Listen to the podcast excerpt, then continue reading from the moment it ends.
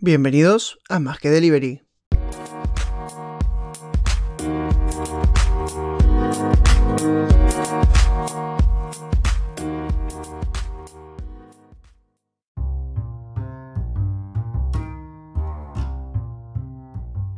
Buenos días, buenas tardes o buenas noches, depende de cuándo nos estén escuchando, y bienvenidos a Más que Delivery.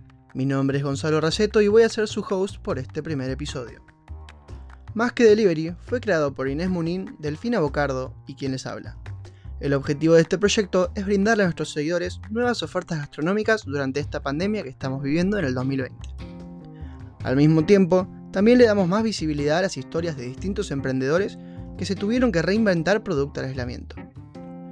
Por eso, en este primer episodio, voy a compartir con ustedes tres historias que a mis compañeras y a mí nos parecieron interesantes de contar.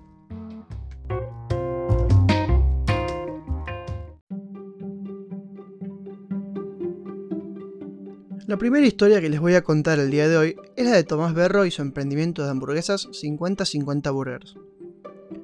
Tomás es un joven chef de San Isidro. Al terminar el colegio, se formó como profesional gastronómico en el IAG, su primera experiencia profesional como chef fue trabajando en un local de hamburguesas en el centro de San Isidro. Luego, en el 2019, fue contratado por un hotel casa en La Pampa para hacer una temporada ahí como jefe de cocina. Ante la buena experiencia que tuvo ahí, le volvieron a ofrecer el trabajo a principios del 2020. Al poco tiempo de haber arrancado su segunda temporada, se decretó el aislamiento por la pandemia de coronavirus en el país, por lo que tuvo que volver a San Isidro. Al volver, él decide arrancar su emprendimiento de hamburguesas prehechas llamado 50-50 Burgers. Escuchemos a Tomás contarnos cómo fue su experiencia entre la vuelta y el nacimiento de 50-50 Burgers.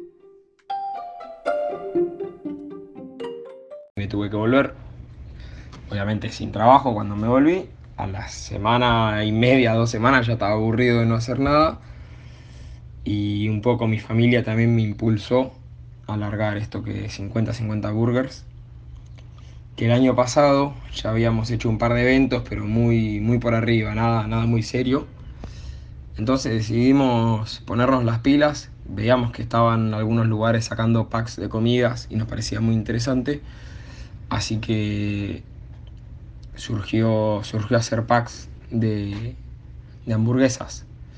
Em, con ayuda de, de mi viejo que tiene un estudio de diseño, hicimos toda la parte eh, bueno, de diseño y de marketing y el naming, que surgió 50-50 burgers, lo que quiere decir es 50% pan, 50% carne, pero más que nada se refiere a un balance de todos los elementos del producto. Puede ser hamburguesas, como puede ser pizzas, como puede ser milanesas, cualquier cosa. Este... Y nada, de ahí salió Salió el proyecto y sin pensarlo mucho nos pusimos a, a vender, a ver cómo lo armábamos, con qué cajas, cómo empaquetábamos, cómo, cómo iba a llegar el producto, cómo lo íbamos a distribuir, cómo lo íbamos a vender. Y, fuimos, y salimos y fuimos aprendiendo en el camino.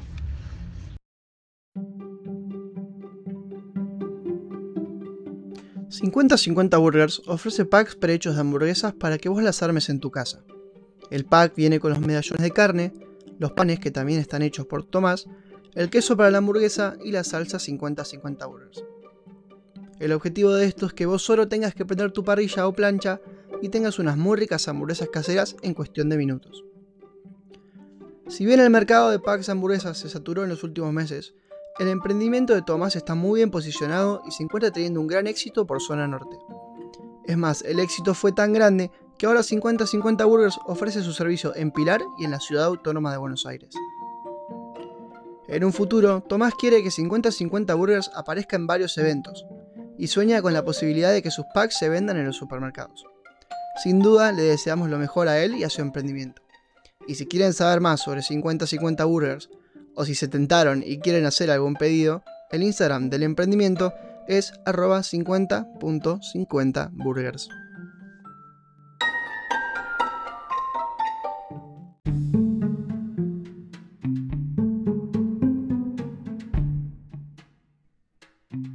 La segunda historia que les queríamos compartir hoy es la de Jessica Cabrera y su emprendimiento Mona Pastelería. Jessica trabaja como telefonista en Diagnóstico Maipú y es pastelera de su propio emprendimiento llamado Mona Pastelería. Al terminar sus estudios, Jessica empezó por hobby el curso de pastelería. Le encantaba hacer cosas dulces y solo recibía halagos cuando compartía sus creaciones con familiares o amigos. Y estos mismos fueron quienes la impulsaron a crear su emprendimiento. Sus primeros clientes fueron sus compañeros de laburo, quienes le encargaban cosas y ella las hacía. Al comenzar, Jessica no contaba con una moto para los envíos, por los que los hacía usando el transporte público, y trabajaba a pedido para mantener sus productos frescos. Como todos este año, Jessica también se vio afectada por la pandemia de coronavirus. Mi compañera Inés le consultó acerca de las complicaciones de este año y esto fue lo que nos dijo. Primero el, parate fue muy largo, fue demasiado largo, estuve dos o tres meses em, de las que no trabajé. El primer mes fue el peor porque ni siquiera trabajaba en mi otro trabajo, entonces eh, nada, estuve encerrada en mi casa. Eh, y después, bueno, empezó a repuntar a medida que la gente también se pudo mover y que la situación económica como que se arregló un poco. Y, pero bueno, tuvimos tuve que empezar a innovar en temas de recetas, subir cosas nuevas, ser un poco más activa, como para que la página vuelva a tener el repunte de antes y bueno, el trabajo empezar a mermar nuevamente.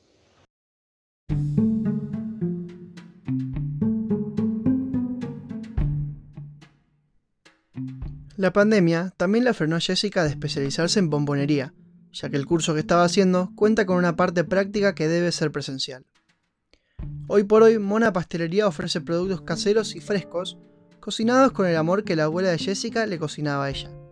Gran parte de lo que cocina es por recetas viejas de su abuela, y hoy el emprendimiento se concentra en pastelería y bombonería. El emprendimiento se modernizó y hoy por hoy todos sus pedidos se manejan por las redes sociales de Mona Pastelería y entregan en las zonas desde San Fernando hasta Puente Saavedra. Por si alguno se quedó con las ganas de pedir algo o de chusmear, el Instagram de Mona Pastelería es arroba mona.pastelería.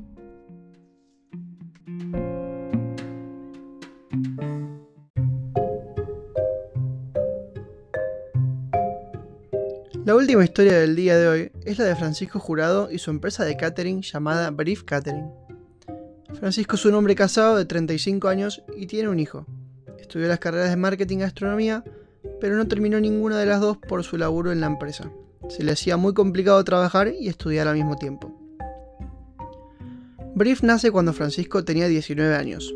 En su comienzo, él y un amigo alquilaban bares para personas que querían hacer un evento. Ellos eran el nexo entre un bar y quien quería hacer un evento o alguna fiesta. Con el tiempo, la demanda ya no era solo para un lugar, sino también gastronómica. Y obviamente las barras de trago y otros tipos de bebidas alcohólicas.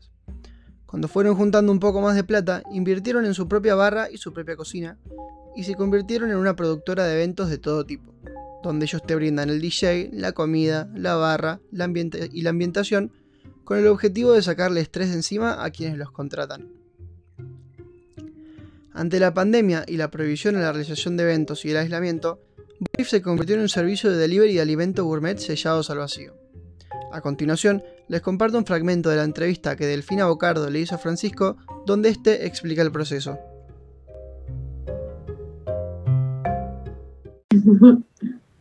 No, a ver, lo gourmet siempre estuvo en nuestro catering. Mm, nos caracterizamos por hacer comida rica, gourmet, y vender a un precio alcanzable para la gente, rico, bueno y barato.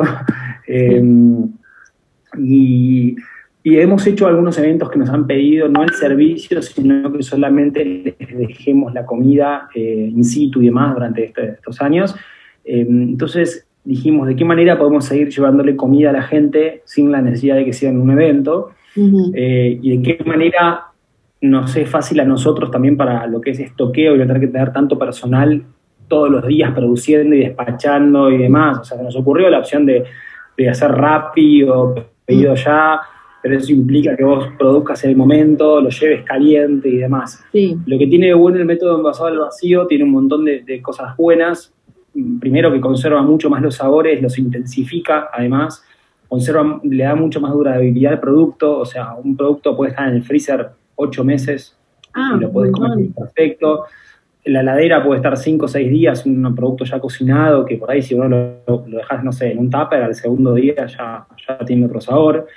Eh, y lo que te permite es que vos puedes congelar y estoquear. Entonces nosotros tenemos bastante espacio para estoquear por los freezers que, usábamos en el catering. Entonces dijimos, bueno, tuvimos que hacer una inversión de maquinaria, compramos la máquina para amasar el vacío, las bolsas eh, y algunos que otros detalles más, eh, packaging nuevo, ¿viste? para poder llevar a las casas. Eh, y nada, y nos lanzamos.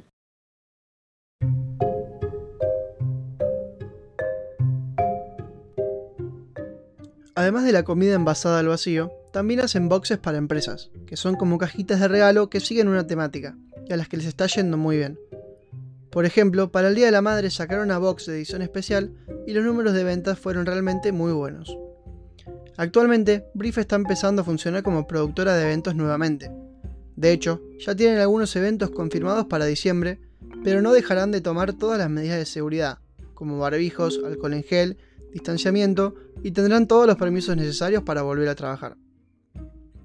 Si quieren encontrar a Brief en las redes sociales, los pueden encontrar en Facebook como Brief Catering en Instagram también como Brief Catering o en su página web que es briefcatering.com.ar.